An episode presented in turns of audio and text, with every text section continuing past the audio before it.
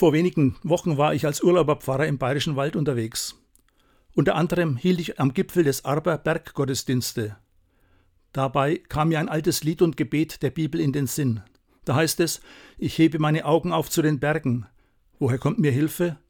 Meine Hilfe kommt vom Herrn, der Himmel und Erde gemacht hat. Er wird deinen Fuß nicht gleiten lassen, und der dich behütet, schläft nicht. Der Herr behütet dich.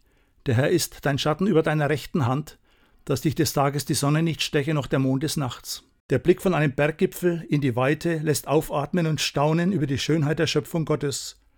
Dankbarkeit über Gottes Nähe und seine Fürsorge machen sich breit. Da Sie heute die Geborgenheit bei Gott erfahren und Ihren Blick auf ihn richten, das wünsche ich Ihnen. Machen Sie Psalm 121 zu Ihrem Gebet.